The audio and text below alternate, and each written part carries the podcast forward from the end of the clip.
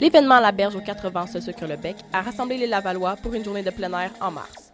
L'organisatrice de l'événement, Audrey Cloutier, a fait part de ce qu'elle a préféré de cette journée.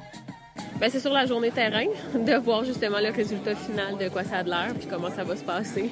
Mais aussi découvrir qu'est-ce qui se passe dans d'autres endroits pour justement la concurrence aussi, là, comparer euh, les autres événements, les approcher, tout ça. Mais c'est beaucoup la, journée terrain de voir euh, comment ça va être autant populaire ou pas, dépendamment des, journées aussi. Là. Je suis encore euh, plus contente vu qu'il y a vraiment beaucoup de monde, puis la température, ça aide aujourd'hui comparé au mois de février.